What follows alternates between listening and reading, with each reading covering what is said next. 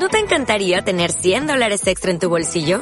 Haz que un experto bilingüe de TurboTax declare tus impuestos para el 31 de marzo y obtén 100 dólares de vuelta al instante.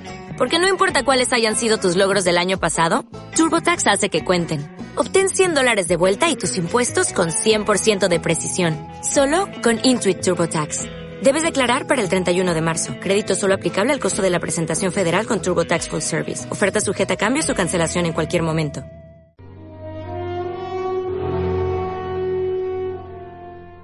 Espía de Dios. Juan Gómez Jurado. Prólogo. Instituto San Mateo, Centro para Rehabilitación de Sacerdotes Católicos con historial de abusos sexuales. Silver Spring, Maryland, julio de 1999. El padre Selznick despertó en mitad de la noche con un cuchillo de pescado en la garganta. Cómo consiguió Karoski un instrumento cortante es aún hoy un misterio lo había afilado con el borde de algo suelto de una baldosa de su celda de aislamiento durante noches interminables. Aquella fue la penúltima vez que consiguió salir del estrecho habitáculo de tres por dos, deshaciéndose de la cadena que le unía a la pared con una mina de bolígrafo. Selznick le había insultado, tenía que pagar. No trates de hablar, Peter. La mano firme y suave de Karosky le cubría la boca con firmeza, mientras el cuchillo acariciaba la barba incipiente de su hermano de sacerdocio arriba y abajo, en una parodia macabra de afeitado. Selznick le miraba paralizado de terror, los ojos muy abiertos, los dedos crispados en el borde de las sábanas, notando el peso del otro sobre él. Sabes a qué he venido, ¿verdad, Peter? Parpadea una vez para decir sí y dos para decir no. Selznick apenas reaccionó, hasta que notó como el cuchillo de pescado interrumpía su baile. Parpadeó dos veces. Tu ignorancia es lo único que consigue enfurecerme aún más que tu descortesía, Peter. He venido para huirte en confesión. Un breve destello de alivio cruzó la mirada de Selznick. ¿Te arrepientes de haber abusado de niños inocentes? Parpadeo. ¿Te arrepientes de haber mancillado tu ministerio sacerdotal? Parpadeo. ¿Te arrepientes de haber escandalizado tantas almas, defraudando a nuestra Santa Madre Iglesia? Parpadeo. Y por último, y no menos importante, ¿Te arrepientes de haberme interrumpido hace tres semanas en la terapia de grupo, retrasando con ello considerablemente mi reinserción social y mi vuelta al servicio de Dios? Fuerte e intenso parpadeo. Me alegra ver tu arrepentimiento. Sobre los tres primeros pecados te impongo una penitencia de seis Padre Nuestros y seis Ave Marías. Sobre el último. A Karosky no le cambió la expresión en sus fríos ojos grises, pero alzó el cuchillo y lo puso entre los labios de su aterrorizada víctima. Oh, Peter, no te imaginas lo que voy a disfrutar con esto.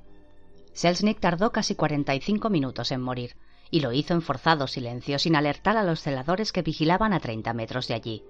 Karosky volvió solo a su celda y cerró la puerta. A la mañana siguiente, el asustado director del instituto lo encontró allí sentado, cubierto de sangre reseca. Pero esa imagen no fue lo que más perturbó al viejo sacerdote. Lo que le trastornó por completo fue la fría, absoluta lógica despreocupada con la que Karosky le pidió una toalla y una palangana, porque se había manchado. Nota del autor. Casi todos los personajes del libro están inspirados en personas reales.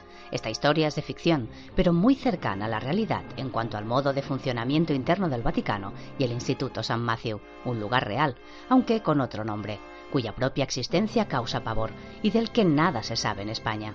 Tal vez lo más inquietante de esta novela no son los hechos que narra, sino que podrían ser ciertos. Palacio Apostólico, sábado 2 de abril de 2005, 21 a 37. El hombre de la cama dejó de respirar. Su secretario personal, Monseñor Stanislaus Bisix, que llevaba 36 horas aferrado a la mano derecha del moribundo, rompió a llorar. Los médicos de guardia tuvieron que apartarle con violencia y dedicaron más de una hora a intentar recuperar al anciano. Fueron mucho más allá de lo razonable. Mientras comenzaban una y otra vez el proceso de reanimación, todos ellos sabían que debían hacer todo lo posible y aún más para tranquilizar sus propias conciencias. Los aposentos privados del sumo pontífice habían sorprendido a más de un observador desinformado. El gobernante ante quien se inclinaban con respeto los líderes de las naciones vivía en un espacio de pobreza total. Su habitación era una estancia austera hasta lo indecible, con las paredes desnudas salvo por un crucifijo y el mobiliario de madera lacada, una mesa, una silla y un humilde lecho. Este último había sido sustituido en los últimos meses por una cama de hospital. Junto a ella se afanaban los enfermeros en un esfuerzo por reanimarle, mientras gruesas gotas de sudor caían sobre las sábanas de blanco inmaculado. Cuatro monjas polacas las cambiaban tres veces al día. Finalmente, el doctor Silvio Renato, médico personal del Papa, detuvo el inútil esfuerzo. Con un gesto ordenó a los enfermeros que cubrieran el viejo rostro con un velo blanco. Pidió a todos que salieran, quedando solo junto a Duisix. Redactó el certificado de defunción allí mismo. La causa de la muerte estaba más que clara, un colapso cardiocirculatorio agravado por la inflamación de la laringe. Tuvo dudas a la hora de escribir el nombre del anciano, aunque finalmente escogió su nombre civil para evitar problemas. Tras extender y firmar el documento, el doctor se lo tendió al cardenal Samalo, que acababa de entrar en la habitación. El purpurado tenía la penosa tarea de certificar oficialmente la muerte. Gracias, doctor. Con su permiso procedo. Es todo suyo, Eminencia. No, doctor ahora es de Dios. Samalo se acercó despacio al lecho de muerte. A sus setenta y ocho años había pedido al Señor muchas veces no ver este momento. Era un hombre tranquilo y reposado, y sabía de la pesada carga y las múltiples responsabilidades y tareas que ahora recaían sobre sus hombros. Miró el cadáver. Aquel hombre había llegado a los ochenta y cuatro años, superando un balazo en el pecho, un tumor en el colon y una complicada apendicitis pero el Parkinson lo debilitó día a día y le dejó tan débil que su corazón finalmente no resistió más. Desde la ventana del tercer piso del palacio, el cardenal podía ver cómo casi doscientas mil personas abarrotaban la plaza de San Pedro. Las azoteas de los edificios circundantes estaban abarrotadas de antenas y cámaras de televisión. Dentro de poco serán aún más, pensó Samalo. La que se nos viene encima. La gente le adoraba, admiraba su sacrificio y su voluntad de hierro. Será un golpe duro, aunque todos lo esperaban desde enero y no pocos lo desearan. Y luego está el otro asunto.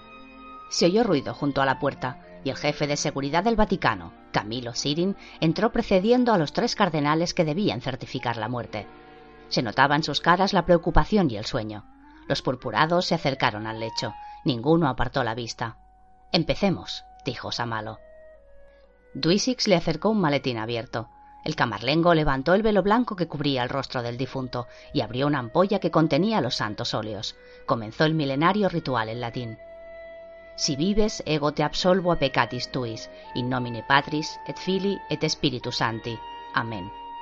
Samalo trazó la señal de la cruz sobre la frente del difunto y agregó: Peristam sanctum unctionem indulgiat tibi dominus ad qui quitamen. Con gesto solemne invocó la bendición apostólica por la facultad que me ha sido otorgada por la sede apostólica, yo te concedo indulgencia plenaria y remisión de todos los pecados, y te bendigo. En el nombre del Padre, del Hijo y del Espíritu Santo. Amén. Tomó un martillo de plata del maletín que le tendía el obispo. Golpeó suavemente tres veces en la frente del muerto con él, diciendo después de cada golpecito, Carol Boitila, ¿estás muerto? No hubo respuesta. El camarlengo miró a los tres cardenales que estaban junto a la cama, quienes asintieron. Verdaderamente, el Papa está muerto. Con la mano derecha, Samalo le quitó al difunto el anillo del pescador, símbolo de su autoridad en el mundo. Con la derecha volvió a cubrir el rostro de Juan Pablo II con el velo. Respiró hondo y miró a sus tres compañeros. Tenemos mucho trabajo que hacer. Algunos datos objetivos sobre la ciudad del Vaticano extraídos del CIA World Factbook. Superficie 0,44 kilómetros cuadrados, el país más pequeño del mundo. Fronteras 3,2 kilómetros con Italia. Punto más bajo, la Plaza San Pedro, 19 metros sobre el nivel del mar. Punto más alto, los Jardines Vaticanos, 75 metros sobre el nivel del mar.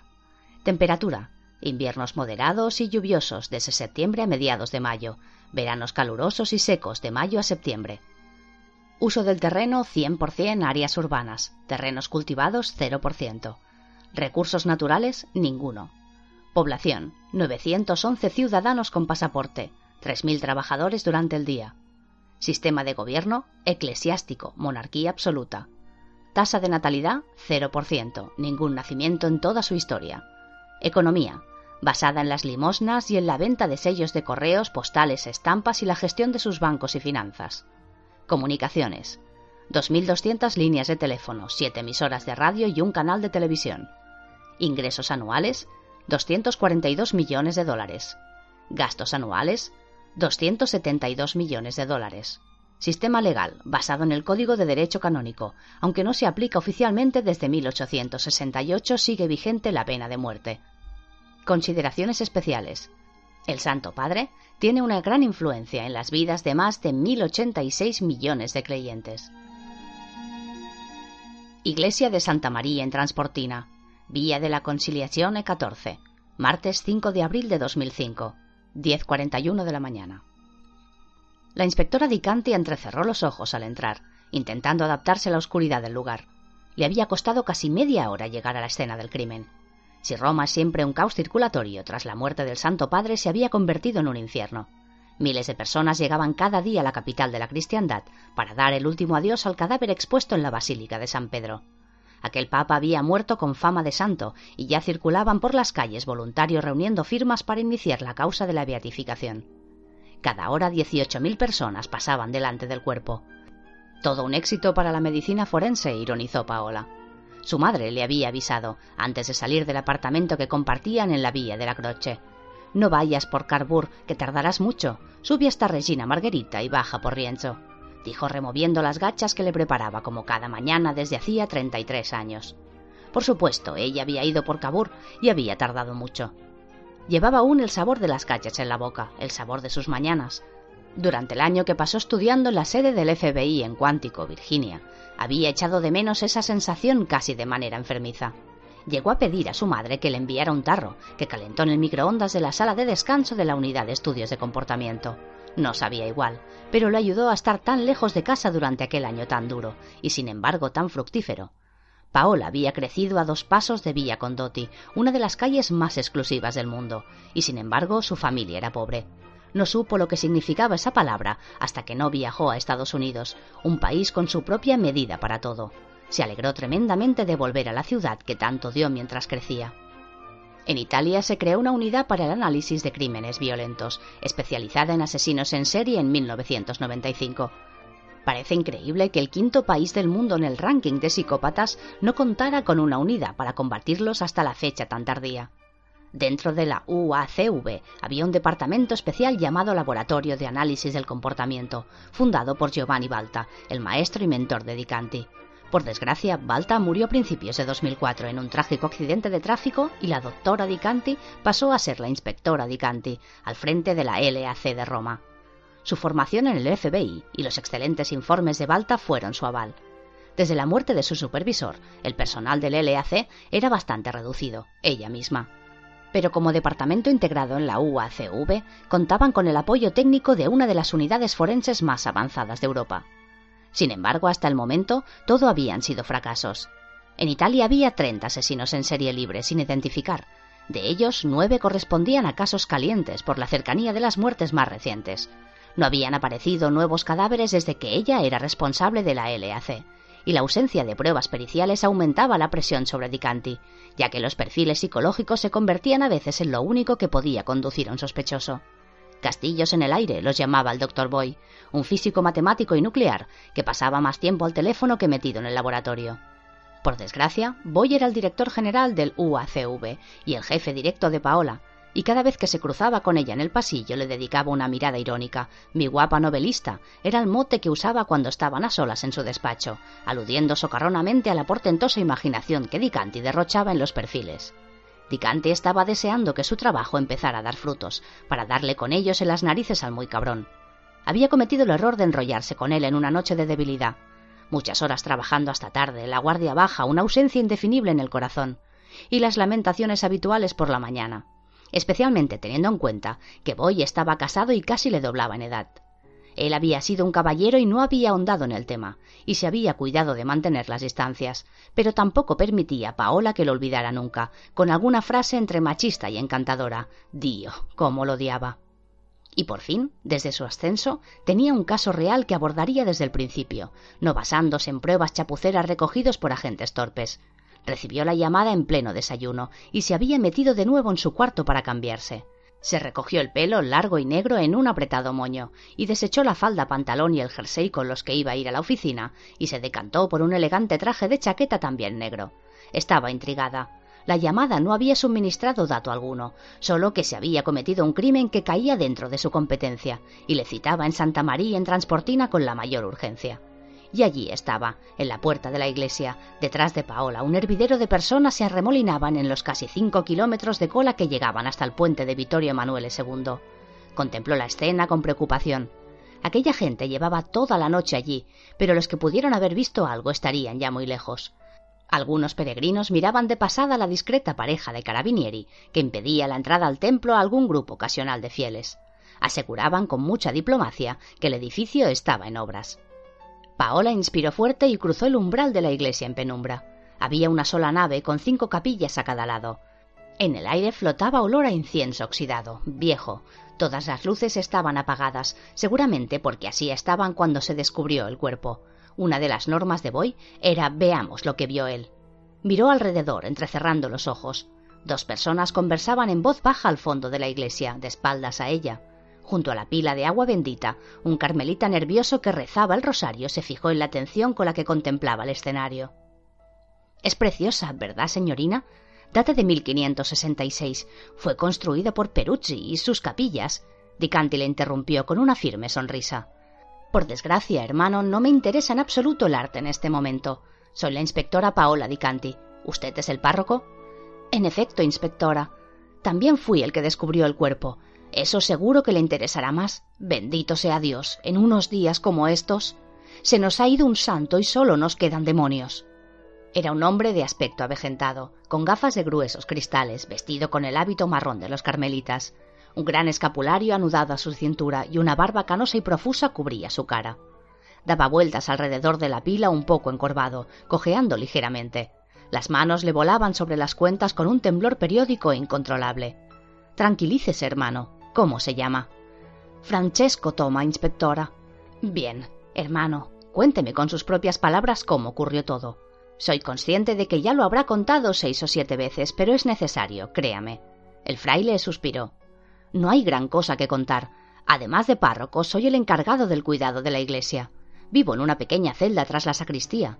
Me levanté como cada día a las seis de la mañana. Me lavé la cara, me puse el hábito, crucé la sacristía, salí a la iglesia por una puerta disimulada al fondo del altar mayor y me dirigí a la capilla de Nuestra Señora del Carmen, donde cada día rezo mis oraciones. Me llamó la atención que frente a la capilla de Santo Tomás hubiera velas encendidas y que cuando me fui a acostar no había ninguna, y entonces lo vi. Fui corriendo a la sacristía, muerto de miedo, porque el asesino podía aún estar en la iglesia, y llamé al 113. ¿No tocó nada en la escena del crimen? No, inspectora, nada. Estaba muy asustado, que Dios me perdone. ¿Y tampoco intentó ayudar a la víctima? Inspectora. Era evidente que estaba más allá de toda ayuda terrenal. Una figura se acercaba a ellos por el pasillo central de la iglesia. Era el subinspector Mauricio Pontiero de la UACV. Dicanti, date prisa. Van a encender las luces. Un segundo. Tenga, hermano, aquí tiene mi tarjeta. El número de mi teléfono móvil figura abajo. Llámeme a cualquier hora si recuerda algo más. Lo haré, inspectora. Tenga, un regalo. El carmelita le tendió una estampa de vivos colores.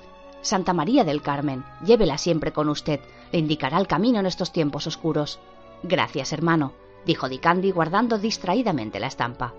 La inspectora siguió a Pontiero por la iglesia hasta la tercera capilla de la izquierda, acordonada con la clásica cinta roja de la UACV. Te has retrasado, le reprochó el subinspector. El tráfico estaba fatal. Hay un buen circo montado ahí fuera. Deberías haber venido por Rienzo. Aunque según la escala policial italiana Dicanti tenía más rango que Pontiero, este era responsable de investigaciones de campo de la UACV y por tanto cualquier investigador de laboratorio estaba en la práctica supeditado a él, incluso alguien como Paola que tenía el cargo de jefa de departamento. Pontiero era un hombre de cincuenta y un años, muy delgado y malhumorado. Su rostro de pasa vieja estaba decorado con un perenne ceño fruncido. A Paola le constaba que el subinspector la adoraba, aunque se guardaba mucho de manifestarlo. Dicanti fue a cruzar la línea, pero Pontiero le sujetó por el brazo. Espera un momento, Paola. Nada de lo que has visto te ha preparado para esto. Es absolutamente demencial, te lo prometo. La voz le temblaba. Creo que sabré arreglármelas, Pontiero, pero gracias. Entró en la capilla. Dentro había un técnico de la UACV tomando fotografías. Al fondo de la capilla un pequeño altar pegado a la pared, con un cuadro dedicado a Santo Tomás, el momento en que éste introducía los dedos en las llagas de Jesús. Debajo estaba el cuerpo. Santa Madonna. Te lo dije, Dicanti. Era un espectáculo dantesco. El muerto estaba apoyado contra el altar. Le habían arrancado los ojos, dejando dos heridas horribles y negruzcas en su lugar. De la boca, abierta en una mueca horrenda y grotesca, colgaba un objeto parduzco. A la luz relampagueante del flash, Dicanti descubrió lo más horrible. Las manos habían sido cortadas y descansaban una junto a la otra cerca del cuerpo, limpias de sangre, en un lienzo blanco. Una de las manos llevaba aún un grueso anillo. El muerto estaba vestido con el traje talar negro con ribetes rojos propio de los cardenales. Paola abrió mucho los ojos. Pontiero, dime que no es un cardenal. No lo sabemos, Dicanti. Lo estamos investigando, aunque no ha quedado gran cosa de su cara. Te estábamos esperando para que vieras el aspecto del lugar tal y como lo vio el asesino. ¿Dónde está el resto del equipo de análisis de escena del crimen? El equipo de análisis era el grueso de la UACV. Todos ellos eran expertos forenses especializados en recogida de rastros, huellas, pelos y cualquier cosa que un criminal hubiera dejado atrás. Funcionaban según la norma de que en todo crimen hay una transferencia. El asesino toma algo y deja algo. Están de camino. La furgoneta se les quedó atascada en Cabur. Deberían haber venido por Rienzo, intervino el técnico. Nadie te ha pedido tu opinión, espetó Dicanti. El técnico salió de la sala murmurando por lo bajo cosas poco agradables de la inspectora. Tienes que empezar a controlar ese carácter tuyo, Paola. Dios santo Pontiero, ¿por qué no me llamaste antes? dijo Dicanti haciendo caso omiso a la recomendación del subinspector. Este es un caso muy serio. El que ha hecho esto está muy mal de la cabeza. ¿Este es su análisis profesional, doctora? Carlo Boy entró en la capilla y le dedicó una de sus miradas socarronas. Le encantaban este tipo de entradas por sorpresa. Paola se dio cuenta de que él era una de las dos personas que conversaban de espaldas junto a la pila del agua bendita cuando ella entró en la iglesia, y se recriminó a sí misma por haber dejado que la pillara desprevenida. El otro estaba cerca del director, pero no dijo una palabra ni accedió a la capilla. No, director Boy, mi análisis profesional lo tendrá en su mesa en cuanto esté listo. Por lo pronto le avanzo que el que ha perpetrado este crimen es alguien muy enfermo. Boy iba a decir algo, pero en ese momento se encendieron las luces de la iglesia, y todos vieron algo que les había pasado por alto. En el suelo, cerca del difunto, había escrito con letras no muy grandes Ego te absolvo. Parece sangre, dijo Pontiero, verbalizando lo que todos pensaban. Sonó un teléfono móvil con los acordes del Aleluya de Händel. Los tres miraron al compañero de Boy, que muy serio sacó el aparato del bolsillo del abrigo y respondió a la llamada. No dijo casi nada, apenas una docena de ajá y mhm. Al colgar miró a Boy y asintió. Es lo que nos temíamos entonces, dijo el director de la UACV. Inspector Adicanti, viceinspector Puntiero. Huelga decirles que este caso es muy delicado. Ese que tienen ahí es el cardenal argentino Emilio Robaira. Si ya de por sí el asesinato de un cardenal en Roma es una tragedia indescriptible, cuanto ni más en la coyuntura actual. La víctima era una de las 115 personas que dentro de unos días participarán en el cónclave para elegir al nuevo sumo pontífice. La situación es, en consecuencia, delicadísima. Este crimen no debe llegar a los oídos de la prensa bajo ningún concepto. Imagínese los titulares. Asesino en serie aterroriza la elección del Papa. No quiero ni pensar. Un momento, director.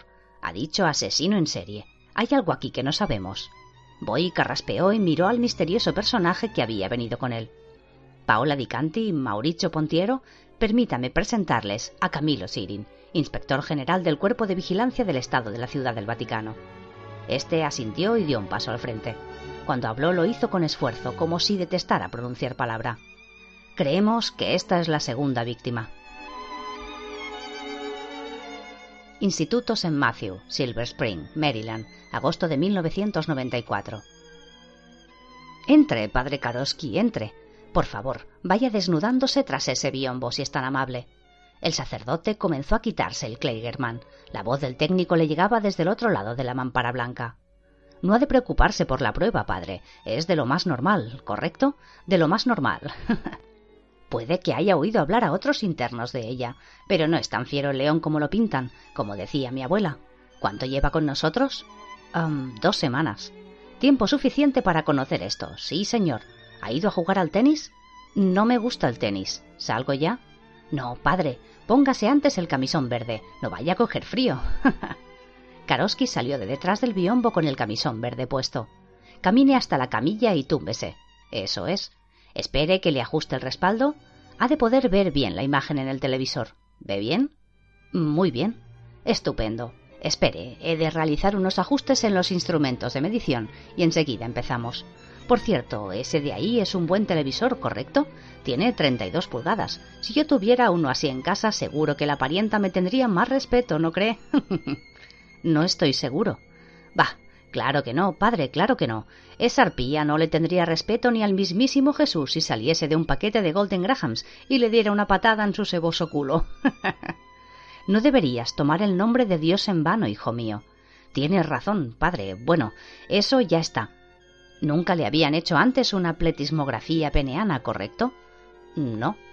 Claro que no. ¡Qué tontería! ¿Le han explicado ya en qué consiste la prueba? A grandes rasgos. Bueno, ahora yo voy a introducir las manos por debajo de su camisón y fijar estos dos electrodos en su pene, ¿correcto? Esto nos ayudará a medir su nivel de respuesta sexual a determinados estímulos. Bien, ahora procedo a colocarlo. Ya está. Tiene las manos frías. Sí, aquí hace fresco. ¿Está cómodo? Estoy bien. Entonces, empecemos. Las imágenes comenzaron a sucederse en la pantalla. La Torre Eiffel, un amanecer, niebla en las montañas, un helado de chocolate, un coito heterosexual, tulipanes en Holanda, un coito homosexual, las meninas de Velázquez, puesta de sol en el Kilimanjaro, una felación homosexual, nieve en lo alto de los tejados de un pueblo de Suiza, una felación pedófila, el niño mira directamente a la cámara mientras chupa el miembro del adulto. Hay tristeza en sus ojos. Karosky se levanta, en sus ojos hay rabia. Padre, no puede levantarse. No hemos terminado. El sacerdote le agarra por el cuello, golpea una y otra vez la cabeza del psicólogo contra el cuadro de instrumentos, mientras la sangre empapa los botones, la bata blanca del técnico, el camisón verde de Karosky y el mundo entero. No cometerás actos impuros nunca más, ¿correcto? ¿Correcto, inmundo pedazo de mierda? ¿Correcto? Iglesia de Santa María en Transportina, Villa de la Conciliazione 14, martes 5 de abril del 2005, 11.59 de la mañana. El silencio que siguió a las palabras de Sirin quedó aún más remarcado por las campanas que anunciaban el ángelus en la cercana plaza de San Pedro. ¿La segunda víctima? Han hecho pedazos a otro cardenal y nos enteramos ahora. La cara que puso Pontiero dejaba muy clara la opinión que le merecía la situación. Sirin, impasible, les miró fijamente. Era, sin lugar a dudas, un hombre fuera de lo común. Estatura media, ojos castaños, edad indefinida, traje discreto, abrigo gris. Ninguno de sus rasgos se imponía a otro, y eso era lo extraordinario. Era el paradigma de la normalidad. Hablaba poquísimo, como si también de esa manera quisiera fundirse en un segundo plano. Pero eso no llevaba engaño a ninguno de los presentes. Todos habían oído hablar de Camilo Sirin, uno de los hombres más poderosos del Vaticano controlaba el cuerpo de policía más pequeño del mundo, la Vigilanza Vaticana. Un cuerpo de 48 agentes, oficialmente, menos de la mitad que la Guardia Suiza, pero infinitamente más poderoso. Nada se movía en su pequeño país sin que Sirin lo supiera. En 1997, un hombre había intentado hacerle sombra, el recién elegido comandante de la Guardia Suiza, Alois Silterman. Dos días después de su nombramiento, Silterman, su mujer y un cabo de intachable reputación fueron encontrados muertos, les habían asesinado a tiros. La culpa recayó sobre el cabo, que supuestamente se había vuelto loco, había disparado sobre la pareja y luego se había metido su arma reglamentaria en la boca y apretado el gatillo. Toda la explicación cuadraría si no fuera por dos pequeños detalles. Los cabos de la Guardia Suiza no van armados, y el cabo en cuestión tenía los dientes delanteros destrozados. Todo hacía pensar que la pistola se la metieron brutalmente en la boca. A Dicanti le habían contado la historia a un colega de inspectorado. Al enterarse del suceso, él y sus compañeros fueron a prestar toda la ayuda posible a los miembros de la vigilancia. Pero apenas pisaron la escena del crimen, se les invitó cordialmente a volver al inspectorado y cerrar la puerta por dentro, sin ni siquiera darles las gracias. La leyenda negra de Sirin recorría de boca en boca las comisarías de toda Roma, y la UACV no era una excepción. Y allí estaban los tres, fuera de la capilla, estupefactos ante la declaración de Sirin. Con el debido respeto, inspectores generale, creo que si a ustedes les constaba que un asesino capaz de cometer un crimen similar a este andaba suelto por Roma, su deber era comunicarlo a la UACV, dijo Dicanti. Exacto, y así lo hizo mi distinguido colega, repuso Boy. Me lo comunicó a mí personalmente. Ambos coincidimos en que este es un caso que ha de permanecer en el más estricto secreto, por el bien de todos. Y ambos coincidimos también en algo más. El Vaticano no tiene a nadie capaz de lidiar con un criminal tan tan característico como este. Sorprendentemente, Sirin intervino. Seré franco, signorina. Nuestras labores son de contención, protección y contraespionaje. En estos campos somos muy buenos, se lo garantizo. Pero un. ¿cómo lo llamó usted? Un tío que está tan mal de la cabeza que no entra en nuestras competencias. Pensábamos pedirles ayuda, hasta que nos llegó la noticia de este segundo crimen. Hemos pensado que este caso requerirá de un enfoque mucho más creativo, inspectora Dicanti. Por eso no queremos que usted se limite, como hasta ahora, a realizar perfiles. Queremos que usted dirija la investigación, dijo el director Boy. Paola se quedó muda. Esa era labor de un agente de campo, no de una psicóloga criminalista. Por supuesto que ella podía hacerlo tan bien como cualquier agente de campo, pues había recibido la preparación adecuada para ello en cuántico, pero que dicha petición viniera de Boy, y más en aquel momento, la dejó atónita. Sirin se giró hacia un hombre con cazadora de cuero que llegó hasta ellos. Oh, aquí está. Permítanme presentarle al superintendente Dante, de la Vigilanza. Será su enlace con el Vaticano, Dicanti. Le informará del crimen anterior y trabajarán ambos en este, puesto que es un solo caso. Cualquier cosa que le pida a él es como si me la pidiera a mí, y al revés, cualquier cosa que él le niegue es como si se la negara yo. En el Vaticano tenemos nuestras propias normas, espero que lo entienda, y también espero que atrapen a este monstruo. El asesinato de dos príncipes de la Santa Madre Iglesia no puede quedar sin castigo. Y sin decir más, se marchó. Boy se acercó mucho a Paola, hasta hacerle sentir incómoda. Aún estaba muy reciente en su memoria su escarceo amoroso. Ya lo ha oído Dicanti. Acaba usted de tomar contacto con uno de los dos hombres más poderosos del Vaticano y le ha pedido algo muy concreto. No sé por qué se ha fijado en usted, pero mencionó expresamente su nombre. Tome lo que necesite, hágame reportes diarios claros, breves y sencillos, y sobre todo, reúna pruebas periciales. Espero que sus castillos en el aire sirvan para algo esta vez. Tráigame algo, y pronto. Dándose la vuelta, anduvo hacia la salida, en pos de Sirin. ¡Qué hijos de puta! explotó por fin Dicanti cuando estuvo segura de que los otros no podían oírla. Vaya, sí habla, se rió el recién llegado Dante. Paola se ruborizó y le tendió la mano. Paola Dicanti. Fabio Dante.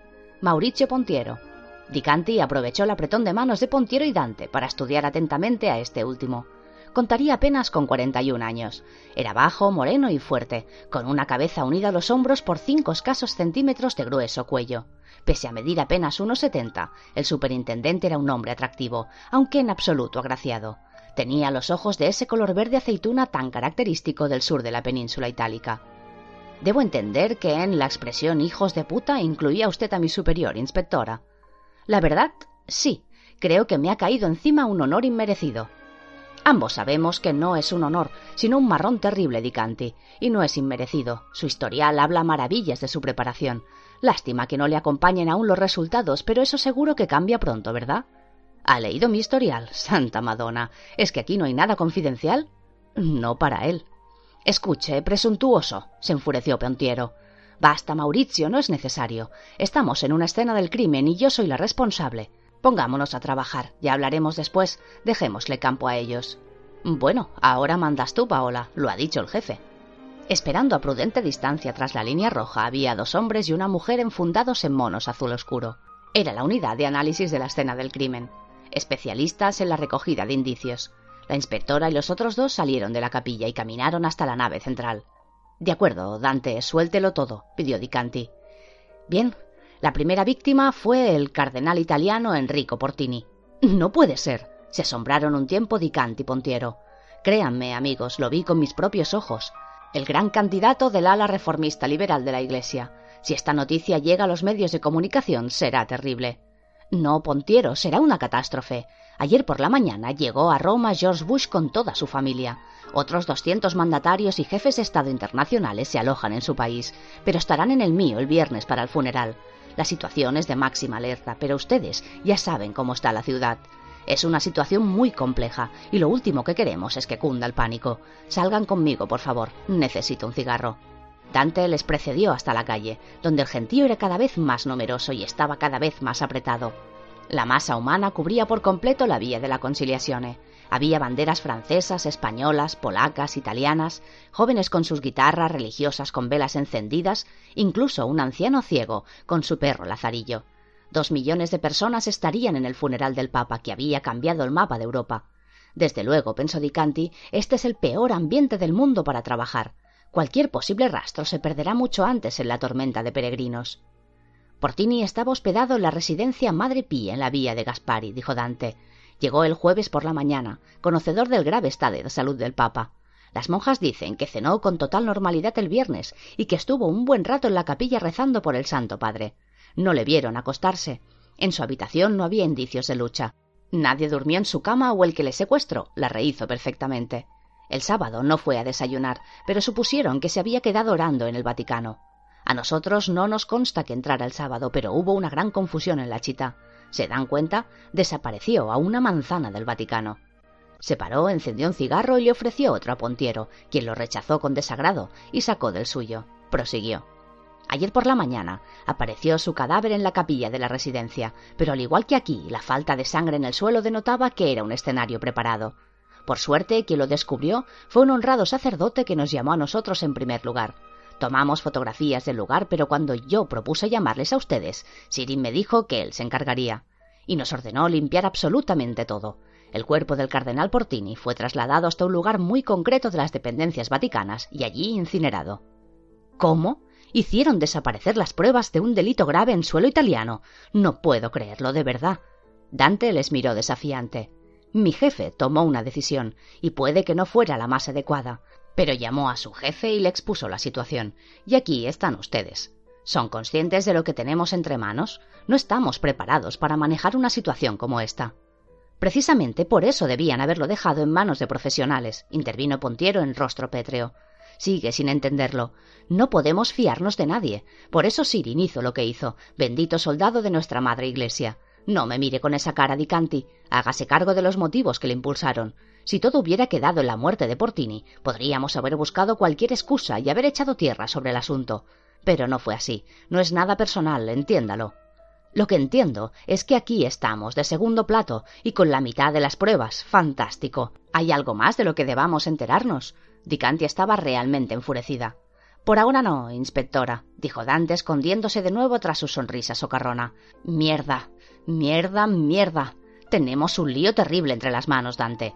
Quiero que a partir de ahora me lo cuente absolutamente todo, y que queda una cosa muy clara. Aquí mando yo. Le han encargado que me ayude en todo, pero quiero que comprenda que por más que las víctimas sean cardenales, ambos crímenes han tenido lugar bajo mi jurisdicción. ¿Queda claro? Cristalino. Mejor que sea así. El modus operandi fue el mismo. ¿Hasta dónde alcanzan mis dotes detectivescas? Sí. El cadáver estaba al pie del altar, tendido. Le faltaban los ojos. Las manos, al igual que aquí, estaban seccionadas y colocadas en un lienzo a un lado del cadáver. Era repugnante. Fue yo mismo quien introdujo el cuerpo en un saco y lo llevó hasta el horno crematorio. Estuve toda la noche debajo la ducha, pueden creerme. Le hubiera convenido un ratito más, masculló Pontiero. Cuatro largas horas después dieron por concluido el procesamiento del cadáver de Robaira y se pudo proceder al levantamiento. Por expreso deseo del director Boy, fueron los propios chicos del análisis quienes metieron el cuerpo en un saco de plástico y lo condujeron a la morgue, para evitar que el personal de enfermería viera el traje cardenalicio.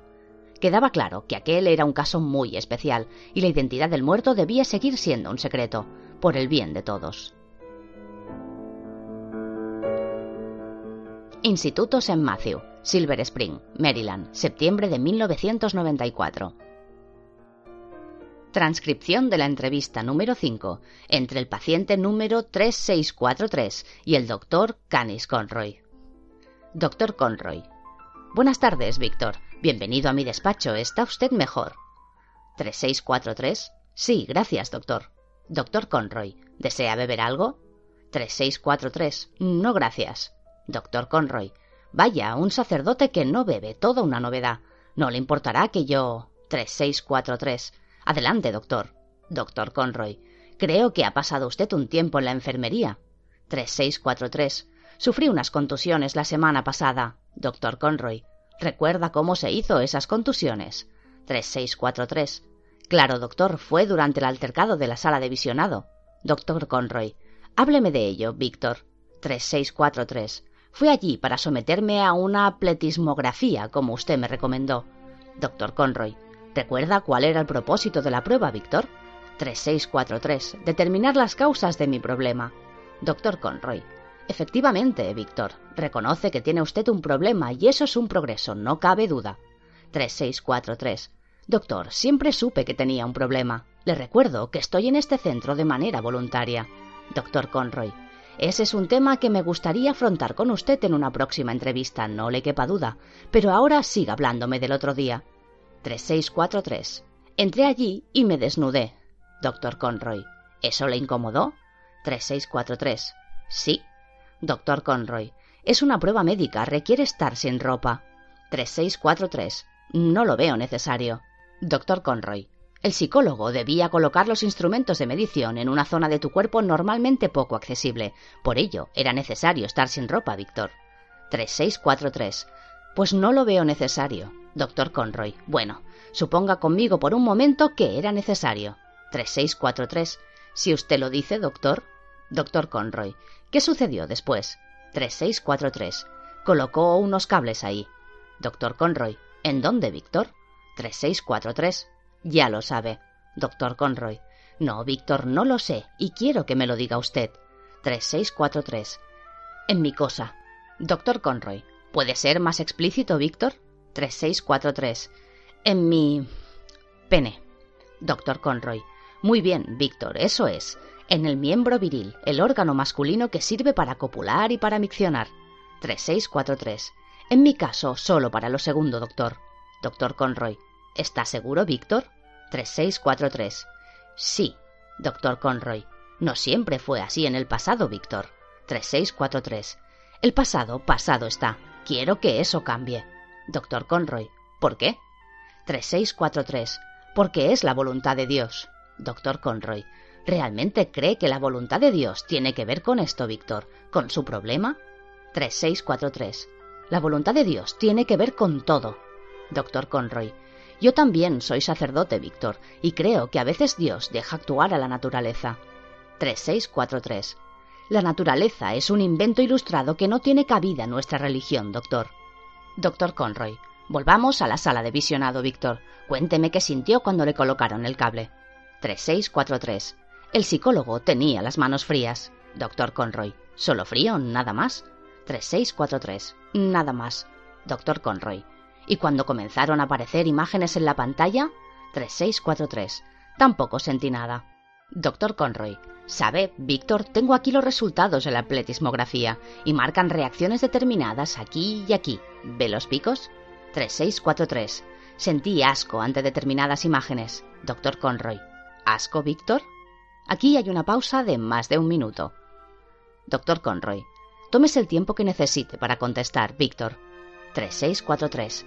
Me produjeron asco las imágenes sexuales. Doctor Conroy. ¿Alguna en concreto, Víctor? 3643. Todas ellas. Doctor Conroy. ¿Sabe por qué le molestaron? 3643. Porque son una ofensa a Dios. Doctor Conroy. Y sin embargo, ante determinadas imágenes el aparato registró tumescencia en su órgano viril. 3643. Eso no es posible. Doctor Conroy. En palabras vulgares, se puso cachondo viéndolas. 3643. Ese lenguaje ofende a Dios y a su dignidad de sacerdote. Debería. Doctor Conroy. ¿Qué debería, Víctor? 3643. Nada. Doctor Conroy. Acaba de sentir un arrebato violento, Víctor. 3643. No, doctor.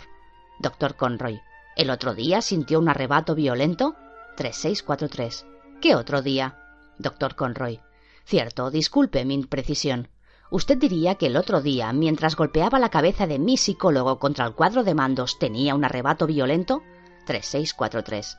Ese hombre estaba tentándome. Si tu ojo derecho te hace caer, sácatelo, dice el Señor. Doctor Conroy. Mateo capítulo 5 versículo 19. 3643. En efecto. Doctor Conroy. ¿Y qué hay del ojo? ¿De la agonía del ojo? 3643. No le comprendo. Doctor Conroy. Ese hombre se llama Robert, tiene esposa y una hija. Usted le mandó al hospital, le rompió la nariz, siete dientes y le causó una fuerte conmoción, aunque gracias a Dios los celadores lograron reducirle a usted a tiempo. 3643. Supongo que me puse un poco violento. Doctor Conroy. ¿Cree que podría ponerse violento ahora, de no tener las manos atadas con correas a los brazos de la silla? 3643. Si quiere, podríamos averiguarlo, doctor. Doctor Conroy. Será mejor que demos por concluida la entrevista, Víctor. Morgue Municipal, martes 5 de abril de 2005, 2032. La sala de autopsias era un lugar frío, pintado de un incongruente malva grisáceo, que no servía en absoluto para alegrar el lugar. Sobre la mesa de autopsias, una lámpara de seis focos le regalaba al cadáver sus últimos minutos de fama ante los cuatro espectadores que debían determinar quién le había sacado de escena. Pontiero hizo un gesto de asco cuando el forense colocó el estómago del cardenal Robaira sobre la bandeja. Un olor pútrido se extendió por la sala de autopsias cuando procedió a abrirlo con el bisturí. La peste era tan fuerte que cubrió incluso el olor de formaldehído y al cóctel químico que usaban allí para desinfectar los instrumentos. Dicanti, de forma absurda, se preguntó qué sentido tenía tanta limpieza del instrumental antes de hacer las incisiones. Total, no es como si el muerto fuera a coger una bacteria ni nada. Eh, Pontiero, ¿sabes por qué cruzó el bebé muerto la carretera? Sí, doctore. ¿Por qué iba grapado a la gallina? Me lo ha contado seis, no, siete veces con esta. ¿No se sabe otro chiste? El forense canturreaba muy bajito mientras hacía los cortes. Cantaba muy bien, con una voz ronca y dulce que a Paola le recordaba a Louis Armstrong, sobre todo porque la canción era What a Wonderful World. Solo interrumpía el canto para atormentar a Pontiero. El auténtico chiste es ver cómo luchas por no vomitar, viceinspectore. no creas que no me divierte todo esto. A este le dieron lo suyo. Paola y Dante cruzaron una mirada por encima del cuerpo del cardenal. El forense, un viejo comunista recalcitrante, era un gran profesional, pero a veces le faltaba el respeto a los muertos. Al parecer encontraba terriblemente cómica la muerte de Robaira, algo que a Dicanti no le hacía la más mínima gracia. Doctore, he de pedirle que se ciña al análisis del cuerpo y nada más. Tanto a nuestro invitado, el superintendente Dante, como a mí, nos resultan ofensivos y fuera de lugar sus pretendidos intentos de hilaridad. El forense miró a Dicanti de reojo y continuó examinando el contenido del estómago de Robaira, pero se abstuvo de hacer más comentarios socarrones, aunque entre dientes maldijo a todos los presentes y a sus ancestros. Paola no lo escuchó porque estaba más preocupada del rostro de Pontiero, que estaba de un color entre blanco y verdoso. Mauricio, no sé por qué te torturas así. Nunca has aguantado la sangre. Mierda, si ese meapilas puede resistirlo, yo también. Le sorprendería saber en cuántas autopsias he estado, mi delicado colega. ¿Ah, sí? Pues le recuerdo que al menos le queda otra, porque me parece que yo la disfrutaré más que usted. Ay Dios, y ahí empiezan otra vez, pensó Paola, mientras trataba de mediar entre ambos.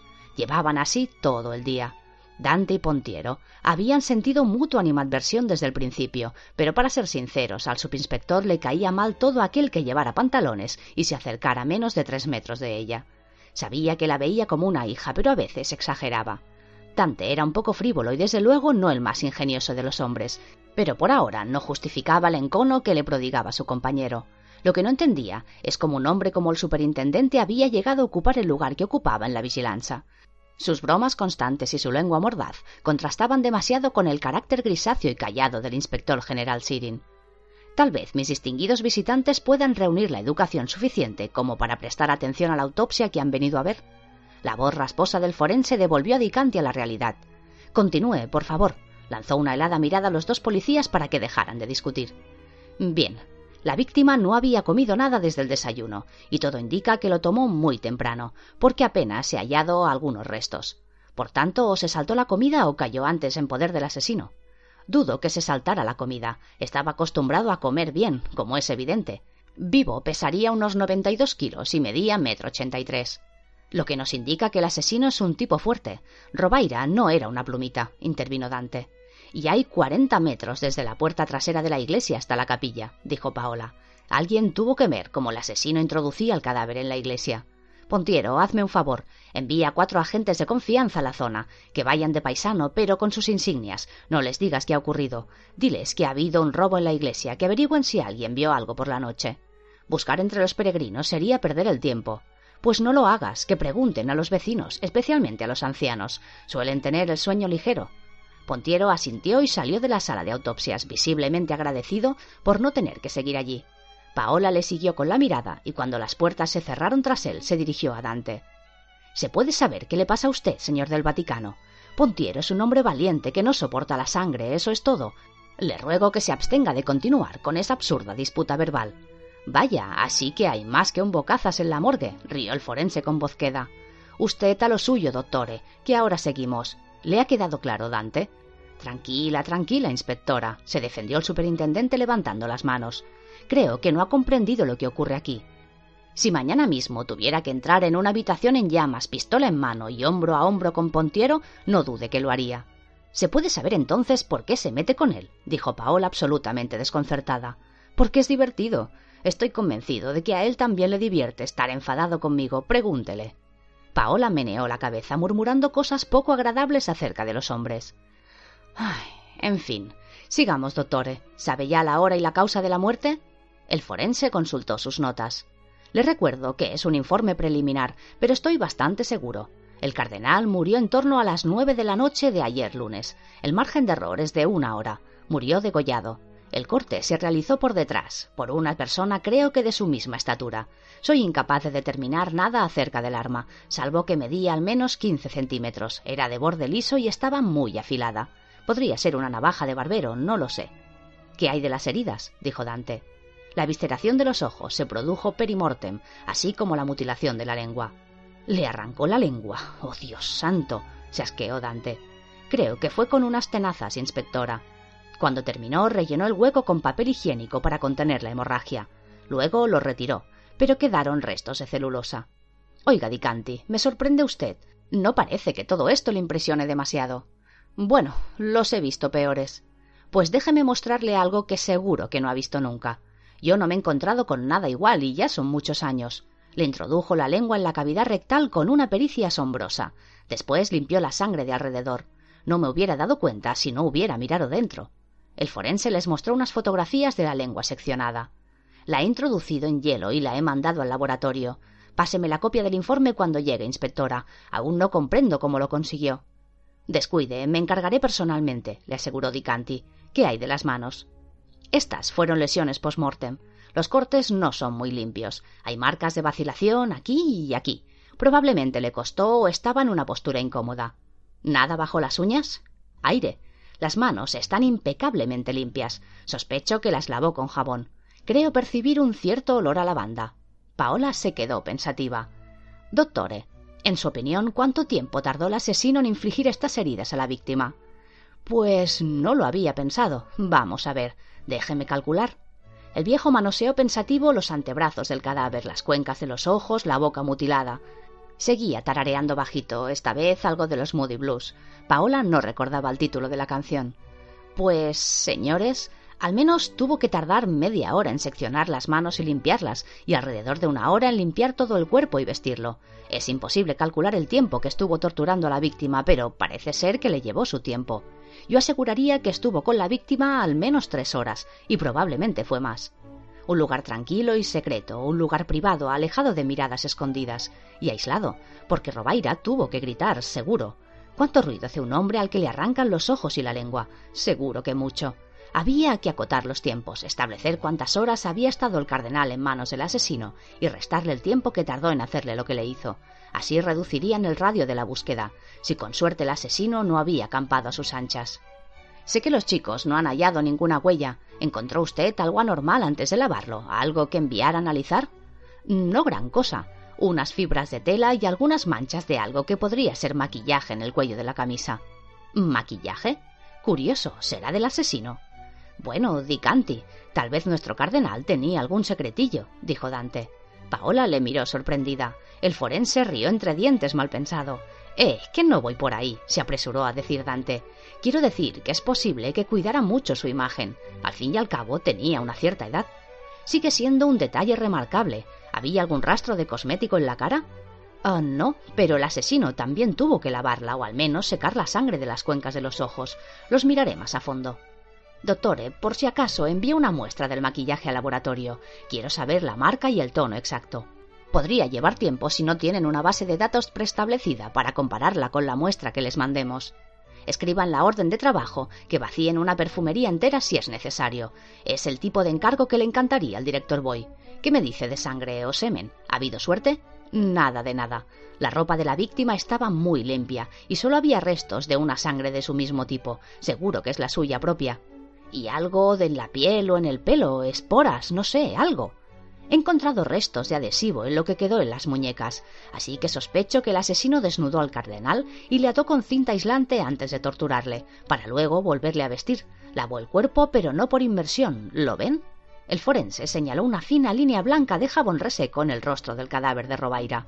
Le pasó una esponja con agua y jabón, pero no debía de tener mucha agua o no prestó mucha atención a esta parte, ya que dejó mucho jabón sobre el cuerpo. ¿Y el tipo de jabón? Será más sencillo de identificar que el maquillaje, pero también menos útil. Parece un jabón de lavanda de lo más corriente. Paola suspiró. Era cierto. ¿Eso es todo? Hay algún resto de adhesivo también en el rostro, pero en cantidad muy pequeña. Eso es todo.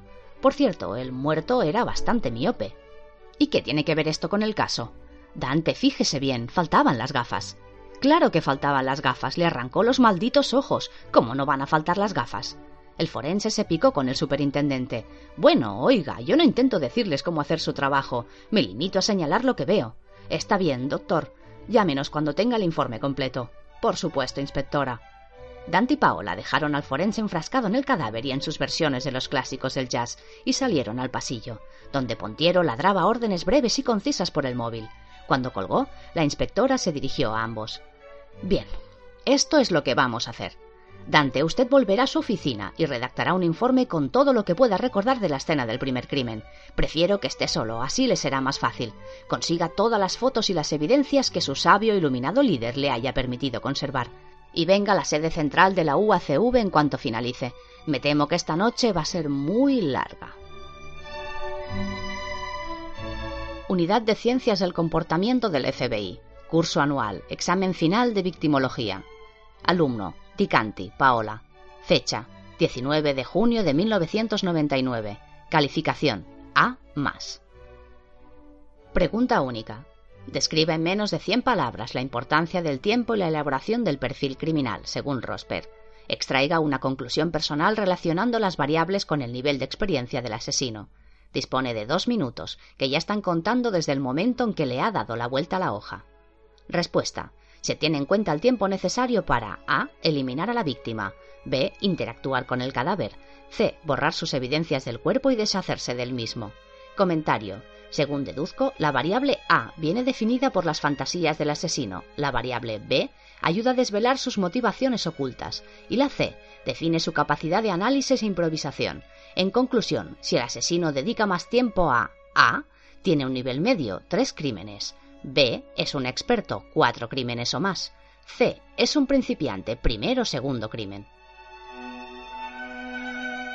Sede central de la UACV. Vía La Marmora número 3. Martes 5 de abril de 2005. 22.32 de la noche. Veamos, ¿qué tenemos? Tenemos dos cardenales muertos de una forma horrible, Dicanti. Dicanti y Pontiero comían sándwiches y bebían café en la sala de reuniones del laboratorio. El lugar, a pesar de ser moderno, era gris y deprimente. El único colorido de toda la sala lo ponía el centenar de fotografías de la escena del crimen que había esparcido frente a ellos.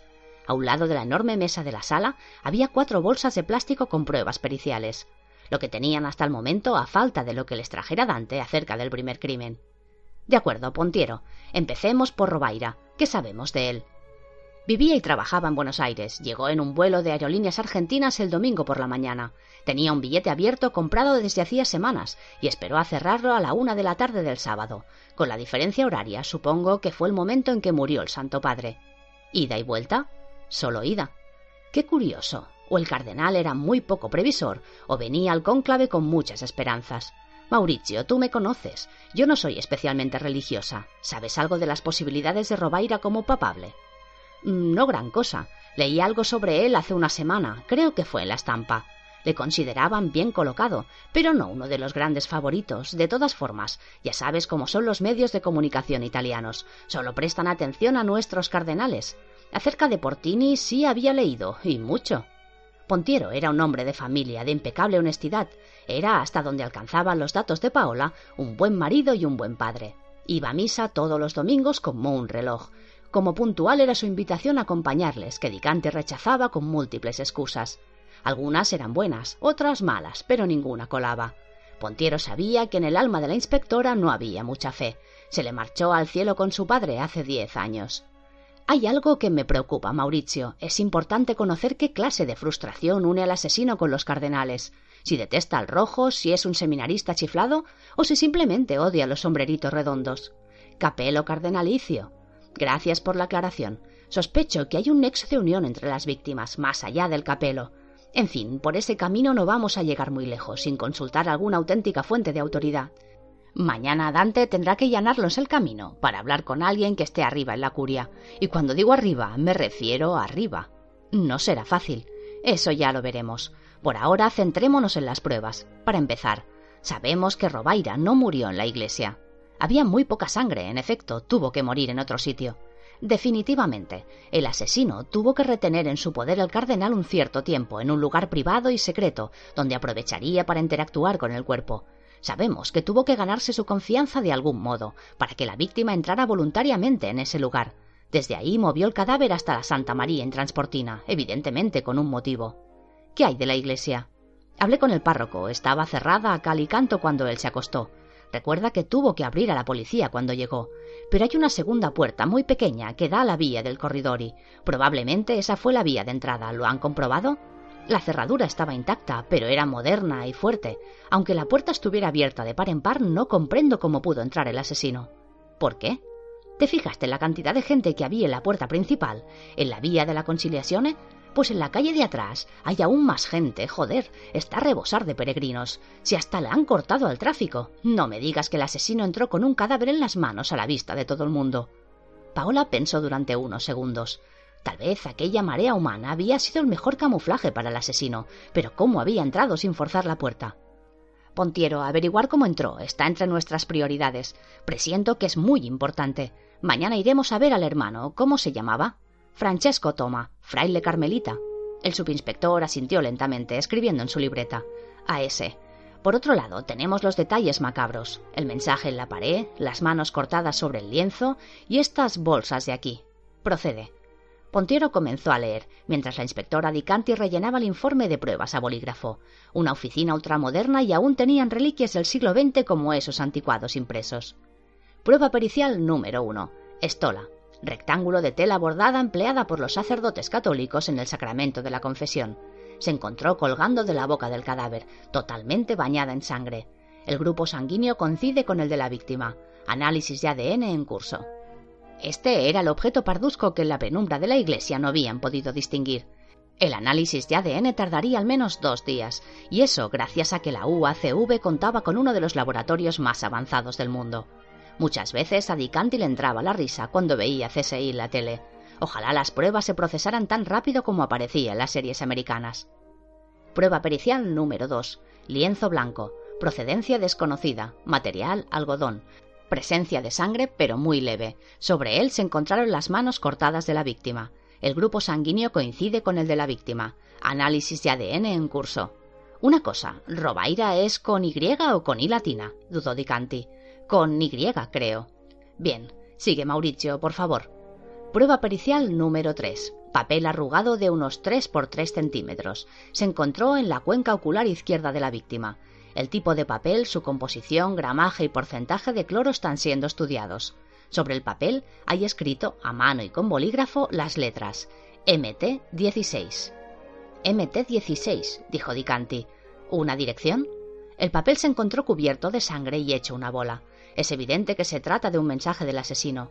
La ausencia de los ojos en la víctima podría no ser tanto un castigo para él como un indicio, como si nos estuviera diciendo dónde mirar, o que estamos ciegos. Un asesino lúdico es el primero de ellos que aparece en Italia.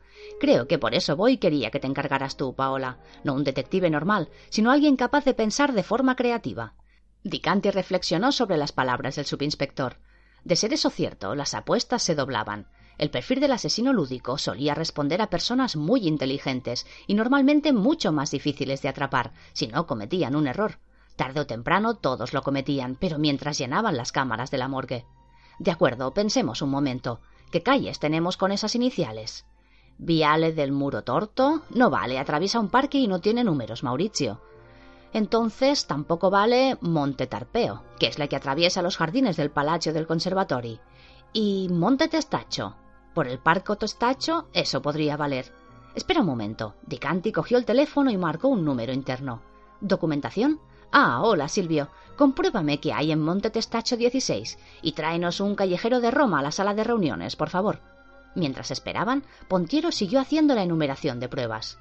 Por último, por ahora, Prueba pericial número 4. Papel arrugado de unos 3 por 3 centímetros se encontró en la cuenca derecha de la víctima en idénticas condiciones que la prueba número 3.